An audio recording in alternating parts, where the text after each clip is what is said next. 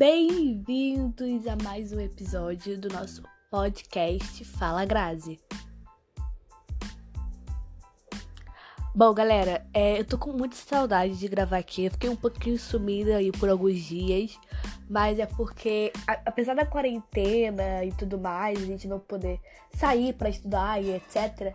Mas eu tô fazendo um monte de coisa, os cultos da minha igreja estão para voltar, então a gente tá correndo com alguns detalhes. E tá uma correria só esses últimos dias, por isso eu fiquei meio assumida. Mas eu também não vou prometer que eu vou aparecer aqui todos os dias. Eu prometo até duas vezes por semana, mas todo dia vai ficar complicado para mim. Então já vai se acostumando, porque vai ser rotineiro esse sumiço. Mas, sem mais nem menos, vamos começar a falar sobre o assunto de hoje. Bom, esses dias eu tava navegando, eu acho que foi pelo Twitter. Eu acho que foi no Twitter. E o Twitter, todo mundo tem aquela rede social que usa aquele site, sabe que não é uma, uma, das, uma das plataformas mais tranquilas de se habitar. O Twitter sempre tem alguma coisa, sempre tem alguma polêmica, alguma questão, algum debate. Mas esse dia eu tava no Twitter e eu fui num perfil de alguém que eu não me lembro quem, mas eu acho que foi na capa dessa pessoa que eu vi a seguinte frase: Viver é perigoso. E eu pensei, caraca, vou levar esse tema pro podcast. Viver é perigoso. Então eu quero que a gente debata sobre essa frase aqui hoje, junto com vocês, vocês junto comigo, para a gente entender se realmente viver é perigoso, quais são os perigos e por quê.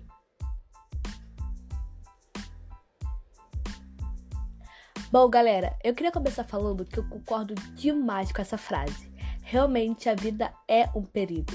A vida é um perigo tanto quando você vive ela intensamente, porque você se expõe a muita coisa, você se expõe a muitos sentimentos, tanto quando você deixa ela passar.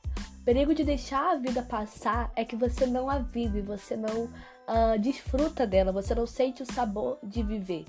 Mas quando você é intenso em tudo isso, é o grande perigo é como eu falei, a exposição a tudo, a exposição aos sentimentos, a exposição do seu coração, a exposição de ter um coração partido, de se frustrar, de se decepcionar. Porém, como já dizia minha avó, é muito mais fácil a gente se arrepender pelo que a gente fez do que pelo que nós deixamos de fazer. Então, é, eu todos os dias eu penso que eu preciso viver, entendendo que eu posso sim me frustrar, eu posso sim me decepcionar, mas eu preciso viver. E quem melhor para pegar como exemplo do que Jesus, o centro de toda essa vida, de todo esse planeta e principalmente desse podcast. Jesus ele foi um cara que entendeu que a vida tinha seus perigos, mas por amor se entregou de cabeça a todas essas, essas aventuras, a todas essas exposições, a todos esses perigos.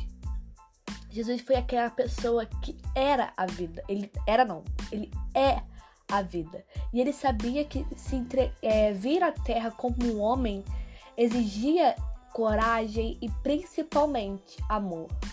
Mas quem melhor para falar de amor e coragem do que aquele que criou essas duas coisas? Senhor, ele é o amor em pessoa, a coragem em pessoa, a criatividade em pessoa, a mansidão em pessoa, a bondade em pessoa. Essas coisas todas são Jesus. Então, apesar do Senhor saber de todos esses perigos, porque Ele mesmo falou que na vida, nesse mundo, nós teríamos aflições. Ele nos alertou de que nessa vida nós teríamos os perigos, nós teríamos uh, aflições, preocupações. Ele deixou isso claro pra gente. Em Mateus, se não me engano, capítulo 6, eu não sei muito bem ao certo, mas existe um lugar que fala sobre as flores que são vestidas, uh, os pássaros que são alimentados e que nós não precisamos nos preocupar, mas buscar em primeiro lugar o reino dos céus. Jesus ele nos alertou sobre tudo isso porque ele entendia que a vida humana depois do pecado, tinha seus perigos. Mas esse mesmo texto que nos alerta sobre essas aventuras e sobre esses perigos e sobre essas aflições é o mesmo texto que fala mais. E esse mais nesse versículo muda tudo.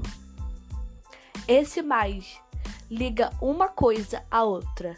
No mundo tereis aflições, mas tem de bom ânimo.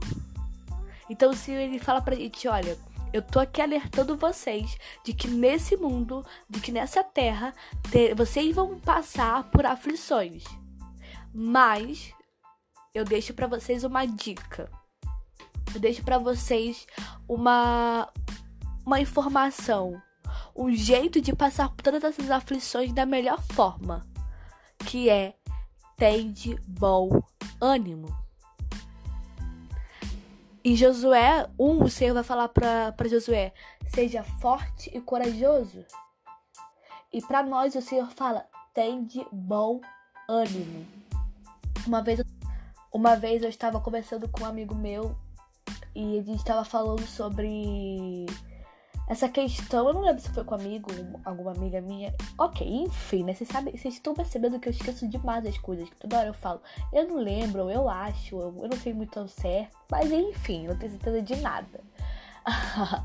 mas eu, tava conversando com alguém e a gente tava falando que as pessoas, nós como cristãos, precisamos pregar o evangelho com alegria. Porque o evangelho são as boas novas e boas novas de alegria. O Senhor é a nossa alegria. Então, como que a gente vai chegar para alguém pregando Jesus, pregando o amor do Pai com tristeza? É... Gente, é claro que tem dias que nós estamos mais é, tristes, mais abatidos, mais xoxos. Porém, a gente precisa ter bom ânimo para levar ânimo às pessoas também. Como eu, triste, abatida, eternamente, posso levar ânimo para alguém, levar alegria para alguém. Então, o Senhor Jesus olha pra gente e fala: tem de bom ânimo. Porque também precisamos levar ânimo para outras pessoas. A palavra falar que nós somos aqueles que levamos alegria. Aqueles que levam as boas novas, aqueles que levam o amor, que pregam esse amor. Então a gente tem que ter, nós temos que ter bom ânimo. E depois o Senhor ele responde o porquê de nós termos bom ânimo pois eu venci o mundo. Eu quem? Jesus, ele venceu o mundo. Ele olha pra gente e fala: alerta, no mundo tereis aflições. Depois ele olha e fala: dica, tem de bom ânimo. E depois ele olha pra gente e fala: por quê? Porque eu venci o mundo. Jesus, ele é aquele que venceu, cara. Ele é aquele que venceu. Ele é aquele que venceu a morte, ele é aquele que venceu o medo, ele é aquele que venceu todos os, todos os perigos dessa vida. Ele é aquele que é a vida. E vida em abundância. E o que, que é abundância? É quando não tem somente o necessário, mas é quando transborda, é quando vai além. E Jesus, ele é essa vida em abundância, essa vida em transbordância, essa vida em excesso. Entende?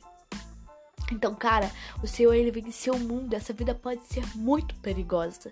Essa vida pode ser cheia de aflições, cheia de medo. Mas o Senhor é aquele que olha pra gente e fala: tem de bom ânimo, pois eu venci o mundo.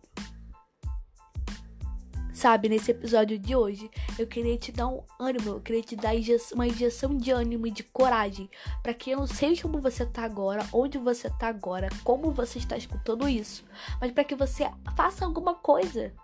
Para que você dê um sorriso, para que você dê um bom dia, para que você escute uma música que te faça dançar, mas para que você tenha bom ânimo, ah, mesmo com todos esses perigos, mesmo com todas essas aflições mesmo com todas essas circunstâncias.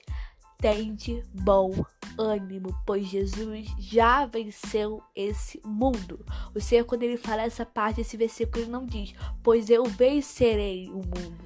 Ele diz, pois eu venci. Ou seja, cara, ele venceu. Já acabou, ele já venceu, já tá vencido, ele já tá no pódio, ele já tem, uh, o, ele já é campeão. Não existe, não tem mais que jogar nenhuma final ou não. Ele já é campeão, ele já venceu.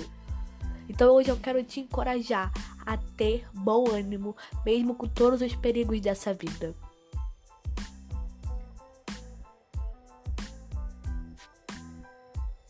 Bom, galera, foi esse o episódio de hoje. Mais um episódio bem rapidinho. Eu espero que você tenha gostado. É... Eu queria que você divulgasse junto comigo esse podcast se você está gostando dos episódios. Eu tô pensando em algumas novidades para trazer para vocês. Mas é isso, eu tô amando esse nosso cantinho, essa nossa conversa diária. Um beijo e até a próxima.